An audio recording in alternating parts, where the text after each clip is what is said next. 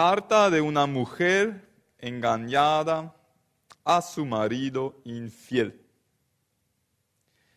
Descubrí que llevas muchos años traicionando mi confianza e irrespetando cada uno de los segundos en los que yo me dejé llevar para jugar tu juego de mentiras y falsedad, que solo descubren tu cara de la máscara de cobarde que siempre llevas puesta. Solo un cobarde recurre a la mentira y la traición para evitar dar la cara.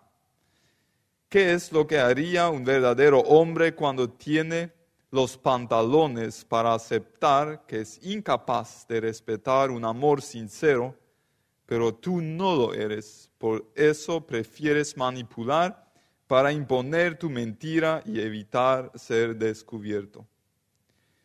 Mis lágrimas escapan con la misma frecuencia que tus engaños, quizás sacando toda la porquería que dejaste dentro de mí al ensuciarme con tu presencia y contaminar mi amor propio de toda la basura que surgía de cada palabra que mencionabas cuando yo como una idiota caía en cada trampa que colocabas para ocultar mi realidad.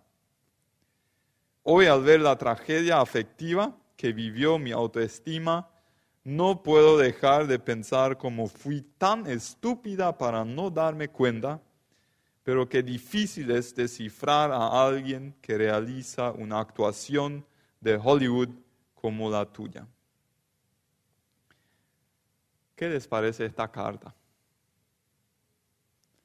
Uno percibe el intenso dolor un enojo. Y realmente al leer esto me daba ganas de darle una paliza a ese tipo cobarde. Hasta que me enteré de lo que este esposo le hizo a su esposa, yo le hice a Dios.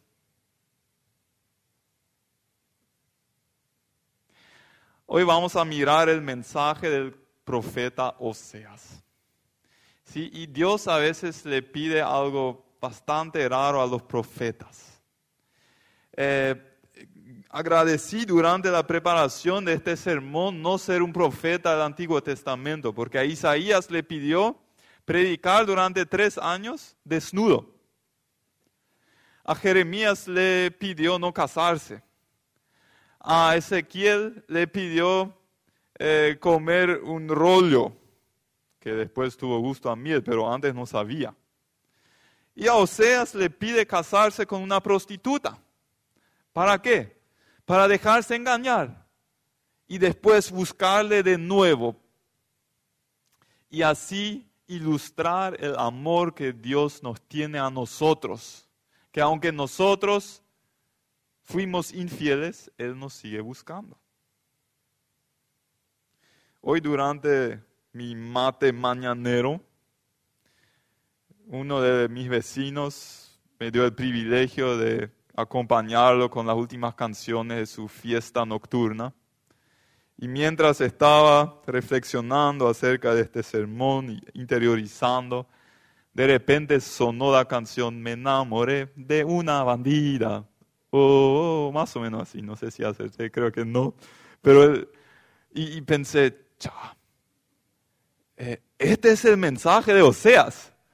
¿sí? Y tal vez Dios eligió una manera tan llamativa eh, de comunicar su mensaje para realmente llegar a toda la gente, porque esa canción Me enamoré una bandida, cuánto éxito ha tenido, y creo que bastante vieja ya es, no sé.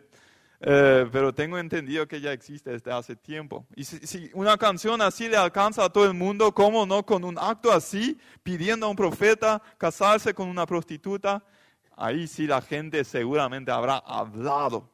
¿sí? Mira qué hizo y ahora le engañó y le sigue buscando. Y a veces Dios es bastante creativo en comunicar los mensajes y eso pasa acá también. Eh, quiero leer ustedes Oseas capítulo 1. Y saben que cuando Oseas es uno de los profetas, de los pequeños profetas, así los llamamos. ¿Por qué pequeños? hay doce pequeños profetas. no es pequeños porque fueron pequeños de estatura, sino escribieron libros más cortos. ¿sí? Son los últimos 12 libros del Antiguo Testamento. Y ahora, lo que nos cuesta es, y lo que suele pasar y lo que suelo escuchar, a veces alguien comienza, voy a leer toda la Biblia así, comienza con la historia de Moisés, la creación, David, después los reyes, y llega a los pequeños profetas y como que el tema, ya no, como nos cuesta a veces ver la relevancia de los pequeños profetas para nuestro día. Pero hoy eh, vamos a ver el mensaje de Oseas y es súper poderoso y súper relevante. Voy a leer y mientras voy a dar algunas explicaciones para que realmente podamos entender el mensaje y después quiero aplicar eso. ¿Qué tiene que ver eh, el mensaje de Oseas para nuestra vida eh, de hoy? Comienzo con Oseas 1, capítulo 1, eh, versículo 1. Este es el mensaje que el Señor dirigió a Oseas, hijo de Beeri, en tiempos de y ahí enumera algunos reyes. ¿sí? Eh, o sea, eso pasó en el siglo 8 antes de Cristo. Y en esa época Israel estaba dividido en dos reinos, el reino del norte y el reino del sur, más o menos como Corea del Norte y Corea del Sur, ¿sí? dos gobiernos totalmente diferentes, que antes eran una unidad. Y en el reino del norte, eh, del sur, perdón, llamado Judá, en la época cuando Oseas daba su mensaje, reinaban los reyes Osías, Jotam, Ahaz y Ezequías. Y en el reino del norte reinaba el rey Jeroboam, el segundo. Había otro Jeroboam, pero ese fue el primer rey del reino del norte, eso fue bastante más tarde. Jeroboam fue uno de los reyes más exitosos del reino del norte. Él reinó durante 41 años y él logró extender el territorio de Israel eh, a la medida que solamente el rey Salomón, el rey más poderoso de toda la historia de Israel, había logrado. O sea, él fue bastante exitoso y eh, políticamente era bastante, parecía bastante estable la, la, situación. Y también económicamente, el gran problema con la economía fue que había una clase social muy alta, muy rica, y había una clase social muy pobre. ¿sí? Y esa gran diferencia eh, nunca a la larga es sostenible, nunca. ¿sí? Y esos ricos que, que, como que le explotaban a los pobres, pero igual ah, le hacían culto todos los sábados eh, a, Dios, como no, no, habían cachado la idea que el culto verdadero es eh, ayudar a la gente necesitada. Y además ellos seguían a otros ídolos. Y esas orgías idolátricas contenían actos sexuales desenfrenados. ¿sí? Por eso Dios eh, le da el siguiente mensaje a Oseas y sigo leyendo en el versículo 2. El Señor comenzó así el mensaje que quería comunicar por medio de Oseas. La tierra de Israel se ha prostituido apartándose de mí. De la misma manera, ve tú y toma por mujer a una prostituta y ten hijos con ella, así ellos serán hijos de una prostituta. ¿Sí? Es, eh, agradezco al Señor que yo tengo otro llamado que Oseas. Entonces Oseas tomó por mujer a Gomer, hija de Diblaim, la cual quedó embarazada y le dio un hijo. Entonces el Señor le dijo a Oseas, y acá, por si alguien busca buenos nombres para hijos futuros, acá hay tres sugerencias. El primer hijo, Jezreel. ¿A quién le gusta el nombre Jezreel? Eh, ¿Por qué Jezreel? Porque dentro de poco voy a castigar a los descendientes del rey Jehú, y el rey Jeroboam era descendiente del rey Jehú por los crímenes que él cometió en la ciudad de Jezreel y voy a poner fin al reino de Israel. Ese día destruiré en el valle de Jezreel el poderío militar de Israel. Ahora, Joseas va, Gomer tiene tres hijas, tres hijos. Un hijo primero, Jezreel, después vamos a entrar en los otros, y a los tres le da un nombre con un mensaje profético. El primero es Jezreel. ¿Por qué Jezreel? Jezreel, Jeroboam, el rey, sabía muy bien que su bisabuelo, Jehú, en la ciudad de Jezreel, había matado a toda la descendencia del rey Acab tenía 70 hijos y así sin misericordia mató a todos y así llegó a crear una nueva dinastía en el reino del norte. Entonces Jehú fue el primer rey, después su hijo, su nieto y ahí vino Jeroboam. Y con el nombre ese de Jezreel, él señalizaba lo que le pasó, lo que tu bisabuelo hizo a otros, te va a pasar a vos si no vas a volver a vivir según la voluntad de Dios. O sea, bastante, bastante duro todavía. Después seguimos en el versículo 6. Gomer volvió a quedar embarazada y tuvo una hija. El Señor le dijo a Oseas, llámalo Ruama a la niña porque ya no volveré a tener compasión del reino de Israel. Bastante duro. No los perdonaré. En cambio tendré compasión del reino de Judá. Yo mismo el Señor su Dios los salvaré. Pero no los salvaré por medio de la guerra, sino que le haré sin arco, ni espada, ni caballos, ni jinetes. ¿Qué significa esto? Bueno, ahora le tiene que dar el nombre Lo Ruama a su hija. Lo en, hebreo significa no, ¿sí? O ninguno. Y Ruama significa misericordia.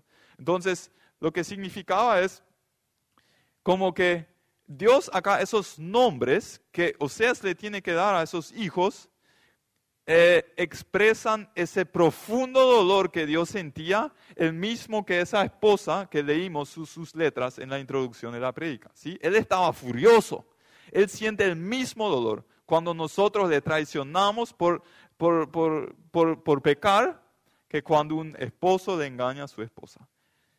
Y eh, eso, el, nombre Loruama indicaba que si el pueblo de Israel no iba a volver a sus caminos eh, y arrepentirse de sus caminos malos, como que Dios iba a dar el juicio. Y ahí poco después vinieron el pueblo de los asirios, vinieron y conquistaron toda la región. La ciudad, la ciudad capital del reino del norte fue Samaria y Samaria fue sitiada durante tres años y en el año 721 antes de Cristo fue tomada y conquistada por los asirios. Y a partir de ahí el pueblo de Israel, o sea, el reino del norte fue mezclado, fueron llevados al, cautiverio y cosas así. Eh, y al mismo tiempo el reino de Judá Dios todavía le iba a proteger porque ellos sí tenían algunos reyes que vivían de acuerdo a la voluntad de Dios, como el rey Ezequías, por ejemplo. Entonces, ese, ese es el significado del nombre de la hija que le nace. ¿sí? Bastante, un panorama bastante oscuro. ¿no? Después viene el tercer hijo. Después de haber, versículo 8, después de haber destetado a Loruama, Gomer volvió a quedar embarazada y tuvo un hijo. Entonces el Señor le dijo a Oseas, llámalo a mí al niño, porque ustedes ya no son mi pueblo, ni yo soy ya su Dios. O sea, lo significa no o ninguno, ¿sí? A mí es mi pueblo, ¿sí? Entonces, no sé, me imagino cuando Oseas llamaba para la comida, eh, Jezreel, Loruama y Loami, vengan a, vengan a comer, ¿sí? Eh, eh, no misericordia, no mi pueblo, es hora de comer. ¿sí? Bastante, eh, se siente un poco raro, ¿sí? pero ahí viene un cambio de panorama. Si seguimos leyendo, y acá dependiendo de la versión que tenés, ya cambia al capítulo 2 o algunas versiones todavía siguen en el capítulo 1. Yo acá tengo la versión Dios habla hoy y acá ya cambia al capítulo 2, eh, versículo 1 un día los israelitas, de repente Dios cambia, el humor de Dios cambia. Después de ese primer shock, de ese primer enojo que él sintió, él dice lo siguiente, un día los israelitas serán como la arena del mar, que nadie la puede medir ni contar. Y en vez de decirles, ustedes ya no son mi pueblo, Dios les dirá, ustedes son hijos del Dios viviente. Si ustedes se dan cuenta cómo él comienza a redefinir el significado del nombre de los hijos de Oseas. Entonces se juntará la gente de Judá y de Israel y nombrarán un jefe único y todas partes volverán a Jerusalén. Grande será el día de Jezreel. Entonces dirán ustedes a sus hermanos, pueblo de Dios, en vez de no mi pueblo, ¿se acuerdan? Y a sus hermanas compadecidas, en vez de no misericordia. ¿Sí? Acá cambia el panorama. Y entonces la mujer, la, esposa de Oseas, le es infiel, se va junto a otros hombres, eh, entra en el negocio de la prostitución. Y en el capítulo 3, Dios le da una orden a Oseas y le dice, el Señor volvió a decirme, ve y ama a una mujer amada de su amigo y adúltera. Así ama el Señor a los israelitas aunque ellos se vuelven a dioses extraños y comen de las tortas de pasas que les ofrecen.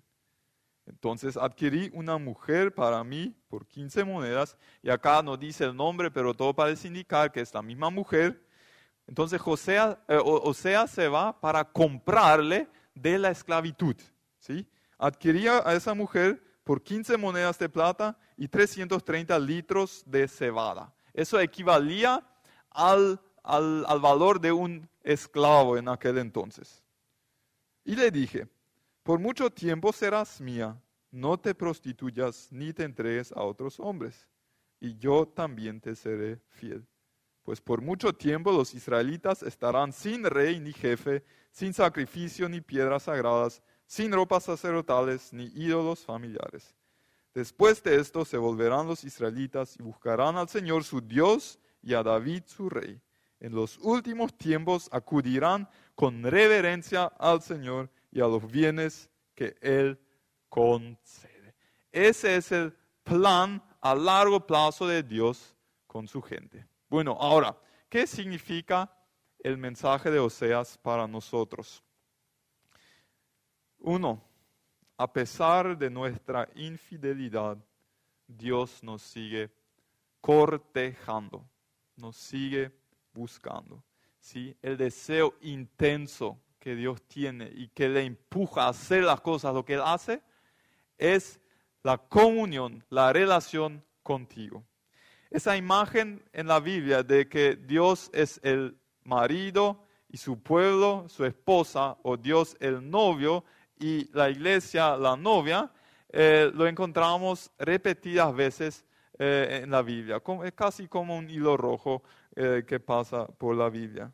Y Dios no podría haber elegido una imagen más clara, porque hay pocas cosas en este mundo que mueven tanto eh, las, las, emociones, los sentimientos, que la atracción a una pareja.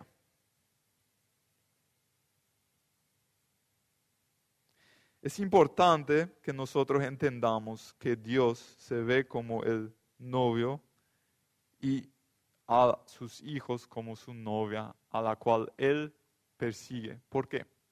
Porque cada vez cuando pecamos y nos damos cuenta, viene Satanás y nos acusa, ¿sí? Y quiere hacernos creer que no somos dignos de ser hijos de Dios. Y ahí necesitamos acordarnos de que Dios nos sigue buscando. Yo una vez, hace algunos años, un joven me contactó y, quería hablar conmigo y le invité a mi oficina y él comenzó a contarme algo de su, de su vida. Y él me dijo, no, no, no podés imaginarte todos los pecados que yo he cometido. He probado de todo, de todo. Y como que me da asco ese estilo de vida y quiero salir. Y bueno, le dije, yo conozco una sola manera para salir de eso. Y eso es, y hablamos del versículo en la Biblia que si confesamos nuestros pecados, Dios es fiel y justo para perdonarnos y lavarnos de toda maldad. Y bueno, y le dije, te invito a hacerlo acá mismo, confesar tu pecado, expresar, nombrarlo, y ahí vamos a orar tú vas a pedir perdón a Dios, yo voy a bendecirte y ahí podemos comenzar un nuevo proceso en tu vida. Y él estaba luchando y me dijo que sí, pero hoy, hoy no todavía. Y bueno, acordamos lo siguiente entonces. Él me dijo, yo quiero ir a casa, voy a escribir todo y entonces en una semana nos volvemos a encontrar y ahí te voy a leer mi, lista de pecados. El tipo nunca volvió más, nunca más. Y yo reflexioné acerca de eso y me hice la pregunta, ¿por qué ese señor, ese joven adulto, no se pudo animar a hacer lo que él sabía lo que era lo correcto? Y yo creo que tenía que ver con la imagen de Dios que él tenía. ¿Por qué? Te quiero hacer una pregunta. Si vos te das cuenta de que otra vez le fallaste a Dios en algo, ¿Vos qué sentís? ¿Sentís el impulso a salir corriendo y esconderte de Dios porque no te sentís digno para volver a su cara? ¿O sentís el impulso a buscarle a Dios y pedirle perdón y dame otra oportunidad? Vamos a comenzar de nuevo. Tu respuesta revela la imagen de Dios que tienes.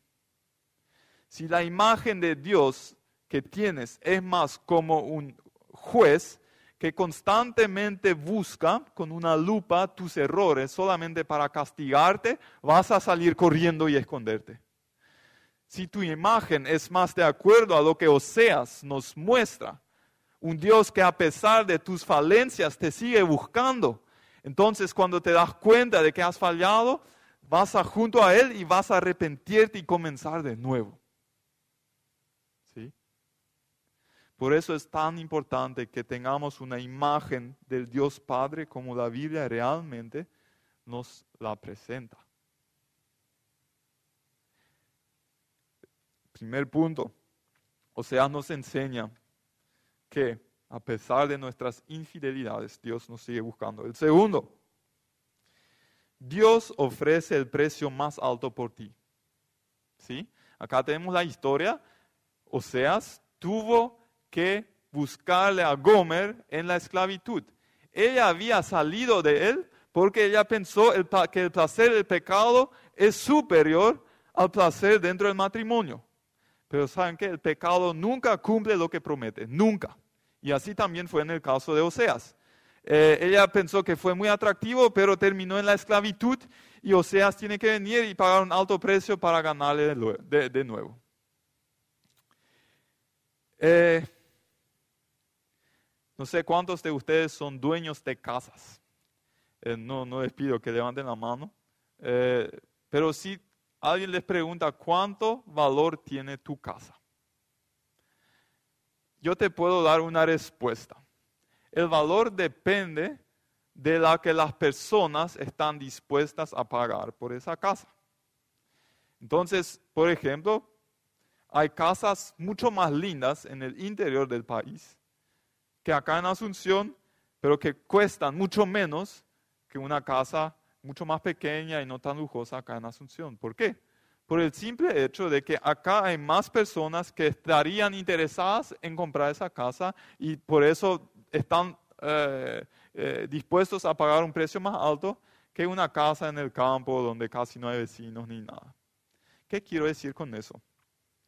El valor de alguien, de algo, depende de que otras personas están dispuestas a pagar por eso. Yo leí, por ejemplo, que alguien compró uñas postizas de Lady Gaga por 12 mil dólares.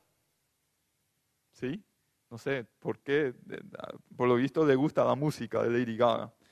O una radiografía de Marilyn Monroe no sé si alguien le ubica, creo que fue un modelo bastante famoso.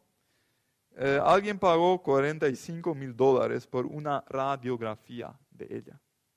Una guitarra rota de Kurt Cobain, una estrella, un guitarrista, 100 mil dólares. Rota, sí, ya no sirve más nada. O botas de Ronald Reagan, creo que fue expresidente de Estados Unidos. Eh, 199.500 dólares. ¿sí? ¿Por qué esas botas tienen tanto valor? Porque alguien estaba dispuesto a pagarlo. Ahora, ¿Qué precio alguien está dispuesto a pagar por tu vida? Eso determina tu valor. ¿Sí? Hay alguien que estuvo dispuesto a pagar el precio más alto posible por tu vida. Por eso tú y yo somos demasiado valiosos. Porque Dios ofreció a su único Hijo Jesús, al que tanto amaba, y le clavaron en la cruz. Y si yo hubiera sido el único pecador, lo hubiera hecho solamente por mí. Tanto anhela estar conmigo y tanto valor me da, porque tanto está dispuesto a pagar. Conocer y interiorizar esa verdad no deja ningún lugar para algún tipo de sentimientos de inferioridad. Si tengo sentimientos de inferioridad, yo no valgo nada, no soy digno, estoy creyendo una mentira de Satanás. Y todavía no he comprendido ese mensaje de que Dios me valora muchísimo. Entonces, ¿cómo yo me voy a desvalorizar si Dios me da un valor tan alto? ¿Sí? Es el segundo, la segunda cosa que Oseas nos, nos enseña. Dios ofrece el precio más alto por ti. Y el tercero y último, con nadie lo vas a tener mejor que con Dios. Entre los capítulos 1 y 3 que leí de Oseas, en el capítulo 2, versículo 9, la segunda parte, y el versículo 10, y acá depende otra vez de la versión que tienen, creo que si tienen Reina Valera o algo, creo que es 7 y 8 más o menos. En mi Dios habla hoy está en el 9 y 10. Eh, dice lo siguiente. Sí, después de que Gomer, esa mujer, se fue por todos los hombres y se dio cuenta, volveré a mi primer marido, pues con él me iba mejor que ahora con todos esos hombres. Sí, ahí cuando comenzó a sentir la consecuencia del pecado, de repente se dio cuenta, había sido, era mejor con Dios.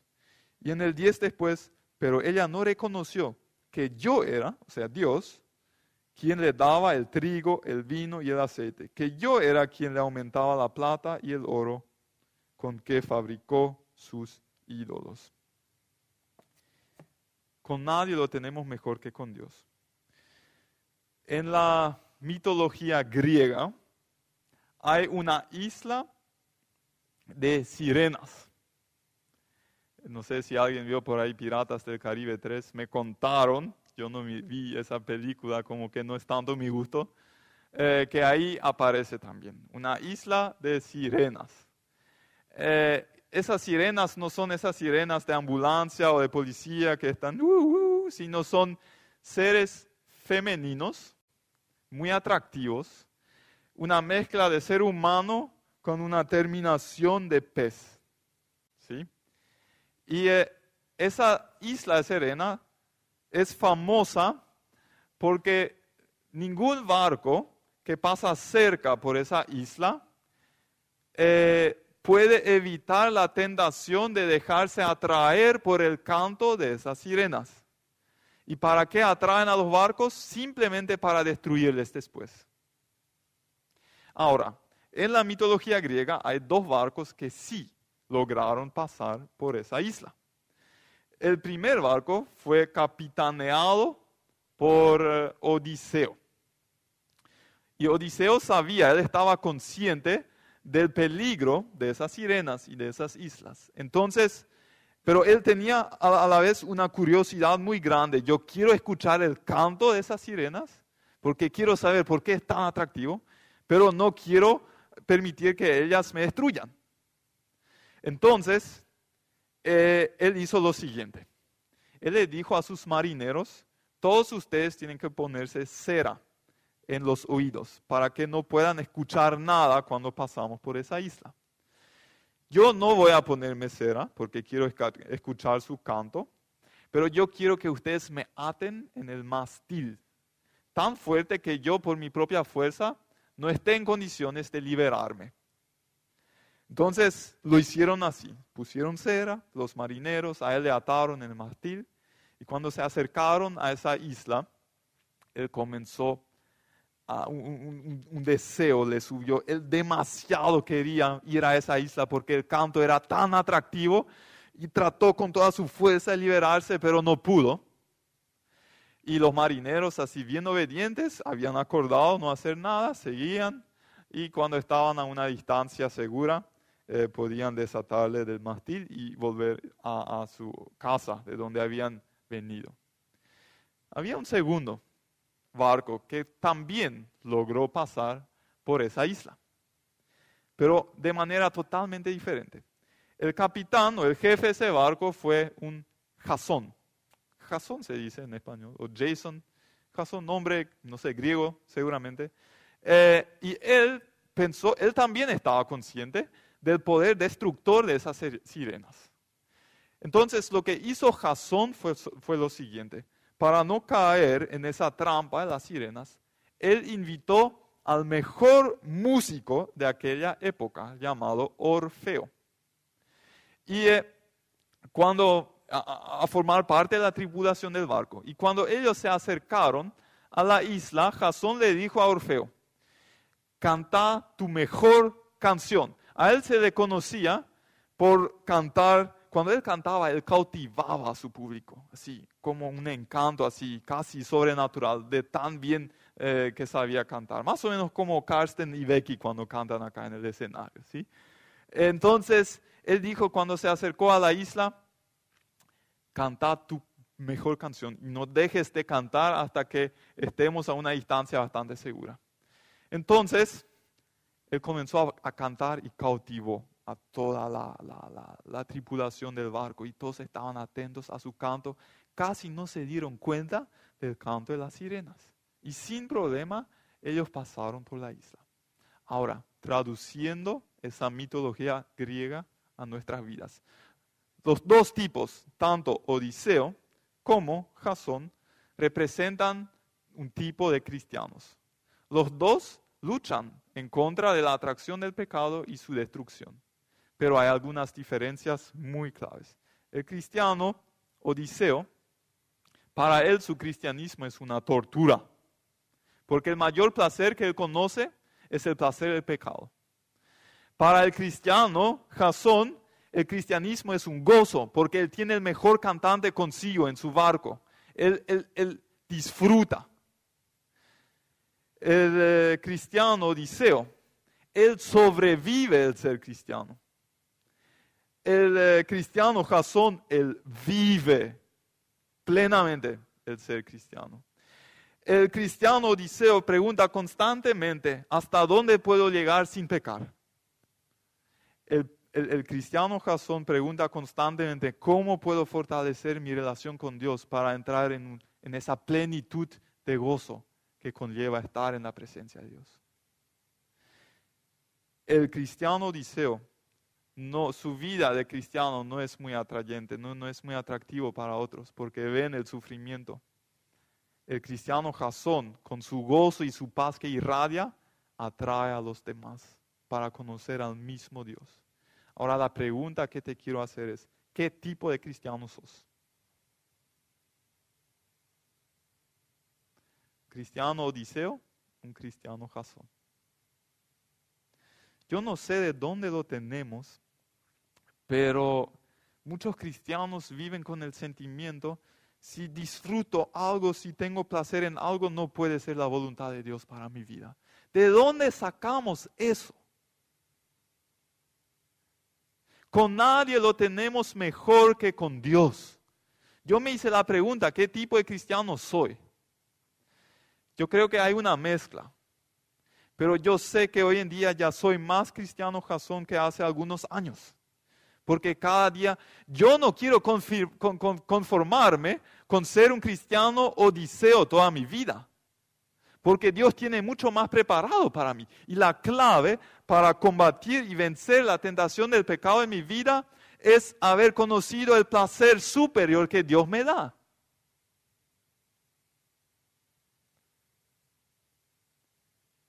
La esposa de Oseas que había abandonado y engañado a su hombre, a su, a su marido, de repente vino a la conclusión cuando ella gustó de las consecuencias destructoras del pecado.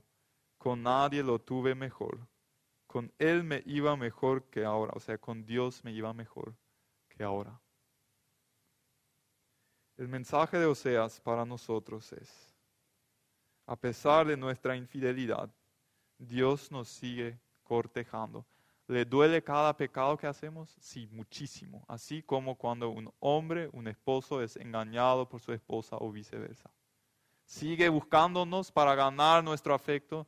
Sí, sigue buscándonos. Dios ofrece el precio más alto por nosotros. ¿sí? A partir de hoy, nada más de sentimientos, de complejos de inferioridad.